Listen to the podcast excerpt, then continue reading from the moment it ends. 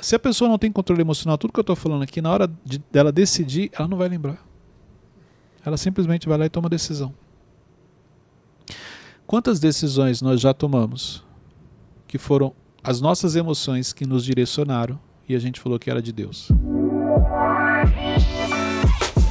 Bem-vindos ao MentorCast, aqui você aprende tudo sobre gestão das suas emoções, autoconhecimento e gestão de pessoas. Eu sou Cleiton Pinheiro e estou aqui com a equipe do Instituto Destiny. Do meu lado esquerdo, nosso menino inenarrável, Wesley Cabelo Bagunçado. É um prazer inenarrável, gente. Piorou. Tá muito ruim o cabelo dele. Depois de uma disputa interna, mais uma vez, Malvão venceu e voltou à mesa. Fala pessoal, tudo bem? Malvão Tigrão, hoje ele tá de Tigrão. é isso aí. Eu vou fazer assim na mão. E no banquinho nós temos Lucas Aguiar, também conhecido como Teixeirinha. Fala, gente. Tudo bem? Ele deu de lá. É, ele acha que tá filmando. Gente, desculpa. Os meninos tomaram refrigerante hoje, muito açúcar e estão agitados aqui. Mas vamos lá. Hoje eu quero falar com vocês sobre o que fazer diante de uma oportunidade. Então, qual a análise que eu faço diante das oportunidades que eu tenho na vida? Como que vocês geralmente reagem diante de uma oportunidade? Eu tento aproveitar ao máximo. Primeiro que tentar não existe, né? Eu sempre ensino isso. É, tentar eu é- aproveito Ele deixou de acompanhar você. É, tá? então ele não, não aproveito acompanha. mais. É, Tentar é desculpa que a gente dá para o que a É gente não verdade. fez. vai sair da mesa. Vamos lá, Wesley. Eu acredito que eu não sei. Eu sempre fico indeciso se, ah, essa é minha oportunidade. Não sei, acho que se eu ficar quietinho é melhor. Não sei. Ok. Teixeirinha. Eu também não, não sei te responder, não. Acho que eu peço conselho, mas. hum, Muito bom. Olha só, primeira coisa, quando você está diante de uma oportunidade, avalie se realmente a oportunidade é para você. Isso aqui é interessante. Nem sempre todas as oportunidades elas servem para você. Então, assim, diante disso, até mesmo a pessoa que você pede um conselho, uma direção, ela influencia. Por quê? Se você pedir conselho para uma pessoa que ela enxerga que aquela oportunidade é boa, por quê? Porque para ela aquela oportunidade é boa, para você não é. Vamos imaginar o seguinte: é, exemplo, Malvão é ator. Aí você recebe uma, uma surge uma oportunidade de você participar numa peça em um teatro. Alguém te chama e fala assim, Wes, eu vi você, o seu desempenho tal, no Mentorcast e tal, no, no, no Brunecast, no, no Café com Destino. Então só dá uma arrumada no seu cabelo, mas acho que você poderia participar de uma peça que nós estamos, vamos realizar em São Paulo no teatro. É uma oportunidade. Sim ou não? Ah, sim, né? Sim. Eu já até pensei, né? Boa. Aí você pega essa oportunidade e fala assim: caramba, eu vou para os meus conselheiros. A primeira pessoa que você vai falar, Malvão, ele vai falar para você: cara, agora, pode fechar É. o contrato, pode fazer. Irmão, o teatro é muito bom, é assim, assim, assim. Por quê? Porque ele conhece. Então, para ele é uma oportunidade boa. Se você vier perguntar para mim, eu, falo- eu não sou ator, eu falo assim, cara, avalia. Você vai pagar um preço, se realmente vale a pena. Eu vou te trazer já um outro cenário. Então nem todas as oportunidades que surgem na sua vida elas são para você. Só que se você perguntar para a pessoa errada, ela vai te dar todos os motivos para você fazer aquilo. E aí você entra na oportunidade e nem sempre as coisas acontecem como você imaginou. Sim. Teve, teve na Conferência Destino 2018, eu lembro que não, não sei o que aconteceu, mas é, o Bishop, ele ia pregar, né? Só que o tradutor não tava lá. Aí arranjaram alguém, aí eu fiquei pensando, mas será que eu conseguiria? Porque na hora dele pregando, eu tô entendendo tudo. Sim. Aí eu fui falar com a minha professora, ela, não, desculpa, Wesley, você não conseguiria. É isso. Mas é um, um ótimo exemplo. Então surge a oportunidade de um intérprete para traduzir O bicho. o, o, o Bishop na conferência. Ele entende o que ele está falando. Mas imagine se você subisse. O desastre que poderia ter, ter, ter acontecido, ou não, você poderia ter ido muito bem. Mas quando você vai para o especialista, ela falou: ó, você não está preparado. Uhum. Se você perguntasse para mim, eu falo: não, pô, se você entende inglês, pode ir lá, vai lá e fala. O Cleito, mas quando a pessoa não tem um medo de se jogar, de se arriscar assim, é muito ruim? Ela pode pagar um preço por isso? Paga-se um preço alto. Entendeu? Por quê? Quem que geralmente se joga? Quem que não calcula É quem não muito? tem nada a perder, é isso? Não, Inconsequente. Possível. não. Não? Quem? Vai chutando aí. É, Que acha que sabe tudo. Não. Quem que geralmente se joga? é que eu não tenho nada a perder. Aqui, quem não tá com a emoção em ordem. Ixi. Exatamente. Quem não tem o controle emocional. Tudo que vocês falaram é falta de controle emocional. Impossível, não tem nada a perder, sabe tudo. Quem não tem o controle emocional. Entendi. E aí, a decisão dele não é baseada na razão, e sim na emoção. Ele vai se arrepender. Isso em qualquer área. Qualquer área. Toda decisão, financeira. pode ver. Toda decisão que você toma com base na sua emoção, você se arrepende. Sim. Porque você não consegue raciocinar muito. Você está você tá, você tá se deslocando, você está tomando aquela decisão com base no, no que o seu emocional está falando para você. Uhum. E aí, ou ele vai te falar, olha, não faz, porque você não vai conseguir, vai te trazer medo, ou ele fala, não, vai que você vai arrebentar. Não, você vai se arrebentar, não arrebentar. A razão é diferente. Mas trazendo para aquele primeiro exemplo, se o Wesley quer fazer uma peça, eu falo, cara, é muito legal, vai e faz. Aí ele vai o que, e que a faz. Bíblia fala sobre decisões? Pedir conselho? A sabedoria habita onde? Os conselhos. Conselhos. Na multidão. Mas se ele conselhos. chega no dia da estreia da peça, ele Mas- trava. Mas é isso que eu estou te falando, ó. A sabedoria habita na multidão Uhum. de conselhos. Ó, ele perguntou para você é um conselho, ele perguntou para mim é dois conselhos. Teixeirinha três, qua- Tiago quarto, Rune Não cinco. basta um só. Cinco? Dos cinco você vai ver que tem uma tendência. Tipo, quatro falaram uma coisa, um não falou, três falaram uma coisa, dois. Você entendeu? E aí onde ele vai pesar. Se é- a maioria falou não faz, mas ele foi pelos dois que falaram faz, pode chegar lá no dia e ele travar. Por isso que é importante você. Aí você escuta os seus mentores, você escuta os seus conselheiros, você ora, pede uma direção para Deus. Como é que Deus vai te responder? Um uma das maneiras de Deus responder é através de pessoas. Entendeu? Então, assim, aí diante disso você toma a decisão, você avalia o cenário. No dia a dia, a maioria das pessoas fazem isso? Não. Sabe o que que a maioria das pessoas fazem? É mais ou menos o que eu falei aqui, ó. Surgiu uma oportunidade. Ele tem você e tem eu para perguntar, para pedir opinião. Ele já sabe que você é ator e você vai apoiar. Vai Ele apoiar. sabe que eu não sou, eu vou falar o contrário. Aí o que, que ele faz? Ele vai só em você. Uhum. Porque ele sabe que você vai falar o que ele quer ouvir. É. Aí se você perguntar para ele, mas por que que você não perguntou pro Cleito, pro Thiago? Não, eles não sabem nada, não são ator. Eles não vão saber falar. Não é isso, é porque ele já sabe que a direção vai ser contrária. Pode ver, gente, as coisas erradas que nós realizamos na vida, decisões que depois nos arrependemos, na hora o Espírito Santo te incomoda. Na hora você sente, então não vamos espiritualizar, tá bom. Na hora você sente que não era para fazer aquilo. Aí você começa uma luta interna, não, mas às vezes pode ser só o medo. É um medo normal Coisa da minha cabeça. coisa da minha cabeça. Não. Você sabia que não era para fazer. O boleto chega. É, exatamente. Entendeu? Então, por isso que avaliar se aquilo é para você é fundamental, é extremamente importante. Outro ponto para você avaliar. Isso é algo que eu sempre quis? Olha, porque exemplo, quando você descobre o propósito, e eu descobri no meu propósito, as decisões ficaram mais fáceis. Já recebi várias propostas, não, não tem ligação com o meu propósito. Mas boa parte das pessoas não conhece. Então tá bom. Em cima do exemplo que nós usamos aqui, do Wesley. Wesley, alguma vez na vida você pensou em ser ator? Não. Então por que, que isso é uma oportunidade? Se você nunca pensou nisso. Mas justamente por isso eu nunca pensei, é uma oportunidade. É de Deus. Deus mostrando algo que eu nunca tinha visto. Não. Deus não. Pode ver que Deus não age assim. Geralmente o que Deus coloca no seu coração desperta aquele desejo e depois você realiza. A não ser quando ele te surpreende. Mas as surpresas que ele faz, quando ele te surpreende, são em cima de coisas que você já queria. E aí o que, que muda? Que ele te entrega muito mais do que você imaginava. Mais exemplo, você pediu uma bola de, de basquete, era algo que tinha no coração. E Deus não vai te dar uma de futebol de salão.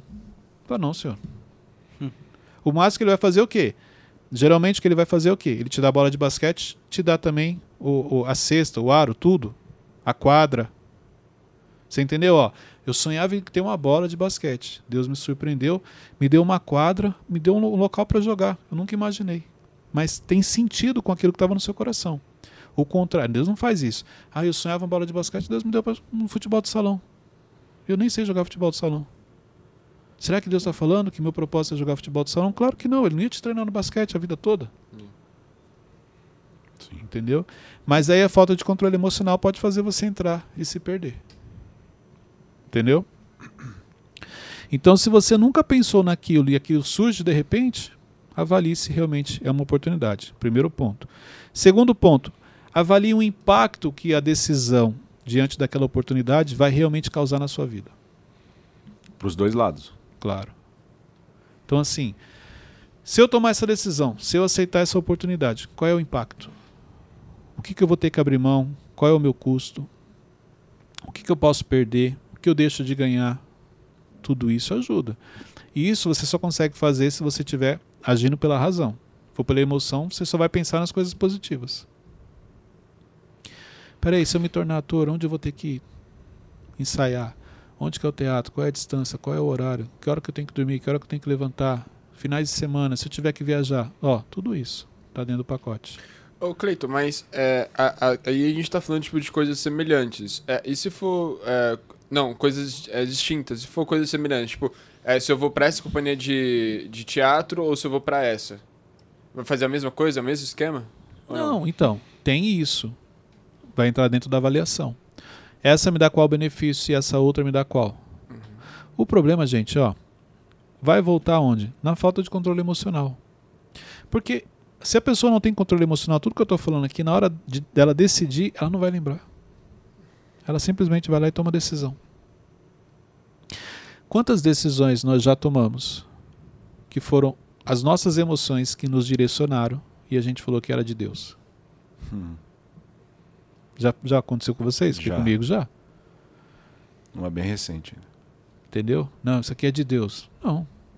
Primeiro que você nem. Ó, é interessante isso. Isso aqui é de Deus. Primeiro, você perguntou para ele? Não, mas a maneira como aconteceu não Uma tem como não oportunidade. ser. Era uma oportunidade. Entendeu? Olha o quanto que eu ia ganhar. Não, e outra coisa, Deus sabia da minha situação financeira. Eu estava orando justamente por isso. E surge do nada. Você esquece que Deus ouve as suas ora- orações, mas o mundo espiritual se move por palavras. Tanto que eu até falei isso numa pregação que subiu esses dias. É, é, Deus fala com você no secreto e aí você vai e compartilha em outras público com as pessoas. pessoas. O diabo não sabia do seu futuro, mas quando você abriu a boca ele ficou sabendo. Forte. Verdade. Então, assim, Deus falou algo pra você, no seu coração, ou lá no seu íntimo, no secreto. Aí você chega aqui e conta pra todo mundo. Você só esqueceu que o mundo espiritual também tá ouvindo. Por isso que é muito fácil distrair. Porque a gente se perde nas nossas palavras, se perde nas nossas emoções. Entendeu? Então, o quanto você realmente consegue calcular, mas com a razão, tirando as emoções. Peraí, deixa eu ver. O que, que eu vou ganhar? Qual é o preço que eu vou pagar? Do que, que eu vou ter que abrir mão aqui? Qual é o impacto disso daqui na minha vida? Cleide, seria não caminhar por uma necessidade, sim pelo propósito, sempre? Eu, eu diria. Exemplo, Cleide, você caminha pelo propósito? Não, eu caminho pela obediência. Forte como assim? Porque se eu for caminhar pelo propósito, eu posso querer caminhar pelas minhas emoções. Se for pela obediência, obediência que eu falo aqui é diante daquilo que Deus vai me direcionando. E Deus sempre vai me direcionar dentro do meu propósito. Você entendeu? Então a obediência já está ligado O diretamente meu maior ao propósito. desafio, com certeza, o meu maior desafio é permanecer na obediência. Eu sempre falo isso. O meu maior desafio não foi sair da empresa que eu trabalhava, do Pão de Açúcar na época, com no status, no auge da minha carreira. Isso para mim não foi difícil. O meu desafio é depois que eu sair, permanecer em obediência. Entendeu? Lá eu poderia falar que eu estava cumprindo meu propósito? Sim, porque eu tinha lá um treinamento que eu fazia nas lojas, escola de líderes e talentos, treinava pessoas, eu estava cumprindo meu propósito. Mas chegou um tempo que Entendi. Deus me deu uma outra direção. O desafio que nós temos no dia a dia é permanecer na obediência. Por que, que é permanecer na obediência? Porque nem tudo você pergunta para Deus. Tem coisas que você quer fazer do seu jeito. Fez, fez mais sentido. agora. Ó, os grandes desafios que nós temos na vida começam com coisas pequenas, correto? Sim. Você pode ver, os maiores problemas que você tem que resolver começou pequeno, você não cuidou, não vigiou, ele se tornou grande. O que é, o- se, se- se as pessoas soubessem a importância do que é pequeno na nossa, na nossa vida, elas dariam mais valor às coisas pequenas e se preocupariam mais com as coisas pequenas. Tudo que é grande, um dia foi pequeno. Pode ver. Então, decisões. Quando você tem que tomar grandes decisões, você se preocupa em pedir uma direção para Deus. Mas quando são pequenas, não. Ninguém tropeça em montanhas, né? Exatamente. Você entendeu? Então, assim, coisinhas simples, às vezes uma decisão sua do dia a dia. Você não pergunta. Uma pessoa que você conheceu, não, mas conheci hoje tal. Não- aparentemente não é ninguém relevante, mas você começou a andar com ela e não percebeu. Ela te ofereceu um negocinho simples, você não percebeu. Por quê? Porque a gente sempre está focando nas grandes montanhas, nas coisas grandes. Esquece de olhar porque é pequeno. E a gente. A gente perde mais energia é, lutando com as coisas pequenas, como se a, a coisa grande é a parada que a gente consegue observar Exatamente. e contornar. Né? O pequeno te desafia mais, Uhum. mas o seu foco está no que é grande. Você acha que você está com um grande problema e não percebe que existem vários pequenos probleminhas que te tomam tempo. Por que, que muita gente tem dificuldade em gerir o tempo? Muita gente tem dificuldade com finanças. Exemplos, para qualquer pessoa, uma pessoa que não seja, não tem entendimento sobre finanças, você chega e fala assim, quanto você gasta por mês? Ela fala assim, um exemplo, mil reais. Um exemplo. Ó, vou te dar um exemplo aqui. Tá, me fala como que é esse gasto seu de mil reais. Não. Eu pago 500 de aluguel, eu pago 200 de, de, de comida, 700. Eu pago mais 100 de internet, 800. Eu pago mais 100 de convênio, 900. E esses outros 100 eu divido em 4 e gasto no final de semana. Mas se a conta é essa, por que, que no final do mês você está sem dinheiro e não está pagando as contas? Porque aqueles dois reais, cinco reais, sete reais, dez reais, quinze reais, o pequeno que vai picado, você não coloca na ponta do lápis. Acho que não vai fazer a diferença. né? Você quer um erro que as pessoas cometem? É exemplo. Quanto você gasta de comida? A pessoa fala assim, mil reais por mês. Beleza. Por quê? Porque ela vai no mercado, faz uma compra e gasta mil reais. Mas nos finais de semana ela tem que comprar fruta. Porque ela não compra fruta para o mês inteiro. Ela não compra mistura para o mês inteiro. Quanto é gasto picado? E tudo isso entra na alimentação. Só que na hora que ela vai pôr na planilha, ela só põe o grande, que é os mil. Ela não coloca os pequenos. O que te irrita? Exemplo. Se eu chego aqui irritado e aí o Wesley não pintou o cabelo hoje, eu vou Ontem. discutir com ele, ou ontem. Eu vou discutir com ele e falar assim: Meu, já a gente ia gravar, você veio com o cabelo assim, não sei o que, tal, tal, tal. Não, tô só dando um exemplo. Ah, né? tá. Não tá bagunçado, não. Aí você fala assim: Olha, é, mas isso aqui é sério, porque ele não arrumou o cabelo, a gente teve que parar a gravação, ele teve que arrumar. Não, não tem nada a ver com isso aqui. Eu me irritei quando eu fui entrar no estacionamento e o cara demorou para abrir. Quando eu cheguei no elevador, eu fiquei 40 minutos esperando. Tudo coisinhas pequenas. Que não tem como eu ficar nervoso na hora. Eu vou brigar com o elevador? Não. vou ficar lá discutindo eu e ele? Não. Então você vai ver, é uma série de coisas pequenas.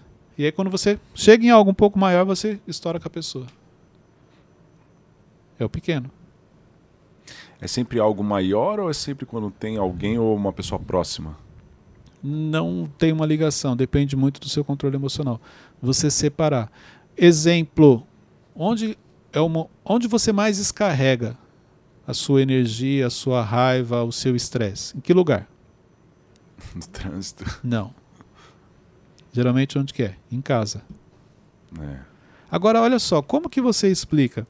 Você, tipo assim, você fica 12, 8 horas trabalhando e você fica em casa 3, 4 horas, porque fora isso você vai estar dormindo, e casa, em casa você se irritar mais do que as 8 horas fora. Não é isso, é porque às 8 horas uma série de coisas aconteceram que foram te irritando e você foi descontar em casa. Porque em casa é você, é você mesmo. Aí você não tem paciência com a esposa, com os filhos ou com o marido. É uma série de coisas que você acumula que você desconta em casa. Sua esposa não te irrita tanto assim, não, irmão. É o seu dia que é puxado. Só que lá no trabalho você não pode falar o que você pensa. Mas em casa você quer falar o que você pensa. E aí você desconta nela. Um exemplo dessas coisas pequenas, acho que é louça, né? Meu Deus. Você. Não, é, você, tipo, usa uma colher, você. Ah, deixa ali. Aí usa um negocinho pra passar o, na, no pão, deixa ali. Mas se tem um uma panela, um prato assim, já começa a incomodar. Exatamente. Aí vai somando, somando, somando. É o final de semana do Wesley. Ele vai somando a colher da segunda, da É, terça, da quarta, chega no final de semana. É a Não, vida procrastinadora dele. O segredo é Ah, deixar lá ele com a setinha aí, Aí, ó. ó. com jeitinho. Não, o segredo é você nunca deixar junto da louça. Então você deixa um copo aqui, o outro ali. Espalha, né? Ai, meu Deus do céu.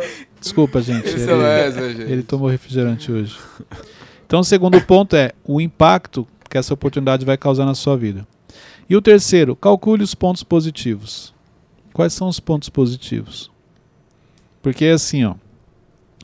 Quando eu falo pontos positivos é essa oportunidade que ela surgiu, ela tem uma ligação com algo que você já pensou, tem algo, tem uma ligação com algo que você já sonhou. Então, exemplo, ó, quando você surgiu a oportunidade de você trabalhar no instituto. Isso foi uma das coisas que você calculou. Uhum. Você já tinha um dia sonhado em estar próximo ao Tiago, fazer parte do instituto, fazer parte do ministério. Sim. Fica mais fácil tomar decisão. Não, eu nunca sonhei. Então, peraí. Então, o quanto essa oportunidade que surgiu, ela te aproxima de coisas que você já sonhou. Ela te aproxima de coisas que você um dia quis ter na sua vida. Isso vai te ajudar a tomar a decisão certa. Mas desde que você faça a leitura correta do cenário. E como não deixar o medo paralisar, Cleito? Quando você entende que o medo ele faz parte da nossa vida. Entendeu? Então, exemplo, o medo não vai deixar de existir. Eu preciso aprender a conviver com ele. Aprender a conviver com ele é mais ou menos assim, ó. Eu vou tomar uma decisão aqui agora, o medo chegou, ele encosta aqui do meu lado. E como se ele ficasse assim. Você sabe que isso aí não vai dar certo, né? Você sabe que você vai tomar prejuízo. Você sabe que você vai se arrepender. Ok, ele sempre vai fazer isso. Mas imagine então do outro lado, vamos dizer, a fé. Já vai falar o contrário, de acordo com a visão. Uhum. Tem como eu conviver com os dois? Não. O exemplo, ou eu escuto o medo, ou eu escuto a minha fé. Um dos dois. Aí vou tomar a decisão e eu avanço. Então, o medo, ele faz parte do nosso dia a dia. Muitas vezes o maior erro que você comete é justamente não ter tomado a decisão. E esse foi o maior erro que você cometeu. Porque, olha só. Exemplo. Aqui cabem quantas canecas? Várias. Um monte. Várias, um monte, ok. Mas aqui agora eu tenho três. Muitas vezes eu tenho medo de perder uma dessas canecas. E aí eu não tomo uma decisão. Só que eu nunca percebi que o fato de eu- não ter tomado uma decisão fez com que eu deixasse de ganhar várias canecas. Então eu poderia estar com várias e eu não estou, porque eu estou focado só nas três. E muitas vezes eu me vanglorio disso. Tá vendo? Eu continuo com as três. Mas quantas você deixou de ganhar? Sim. Na vida você mais perde ou mais deixa de ganhar? Deixa de ganhar. O problema é que o que eu deixo de ganhar eu não calculo. Igual eu perguntei quantas cabem, não sei. Então é um número que eu não tenho, então eu vou focar nas três que eu tenho. Cleito, a gente pode olhar o medo como, como algo bom também, que faz parar pens para pensar? Não, isso aí chama-se prudência. Entendi. O que faz você parar a pensar é a prudência, não é o medo. Então na vida você não tem que ter medo, você tem que ter prudência. A prudência caminha com a sabedoria. Entendeu? Uhum. Então, quando você tem prudência no que você faz, sim, eu vou calcular. O que eu estou falando aqui ó, é justamente isso, é a prudência. Em nenhum momento eu falei, ó, você tem que ter medo. Não, você tem que ter prudência, tem que calcular, agir com a razão. Multidão de conselheiros, porque a sabedoria, a sabedoria e a prudência caminham juntas. Agora, se eu for pelo medo, o medo, o medo só tem uma função na sua vida: te paralisar. A diferença da prudência e o medo, então, é que o medo é, pra, é paralisante, é pra te paralisar, e a prudência é pra fazer você É evitar para você, problemas. Tipo, é para você Pensar. calcular o impacto daquela decisão. Basicamente é isso. A prudência ela não vai te paralisar, ela vai fazer você calcular e falar, olha, não necessariamente dessa maneira, mas desse jeito aqui eu consigo. A prudência ela faz você avaliar o cenário. Então, a decisão ela é muito mais tranquila. Você já tomou uma decisão com medo? Já. Você já viu como é difícil? Horrível. Você fica toda hora voltando. Você não acredita que aquilo vai dar certo. Você fica só esperando a notícia ruim. E quando você decide, você para. Meu Deus, por que, que eu fiz isso? É isso. Você não Nossa. dorme. Você se arrepende. uma decisão com prudência, o cenário é outro. Você não te paralisa. Você tem ciência dos riscos, você tem ciência do desafio, mas você avança. Muito bom. Entendeu? Hum. Então, por isso que quando você está diante de uma oportunidade, não é simplesmente ah, aproveite as oportunidades que tem na vida. Não, não é assim não. Peraí, deixa eu avaliar se realmente esta é uma oportunidade para mim. Já recebi várias propostas que se eu compartilhasse com você, falar, cara, excelente oportunidade. Não para mim.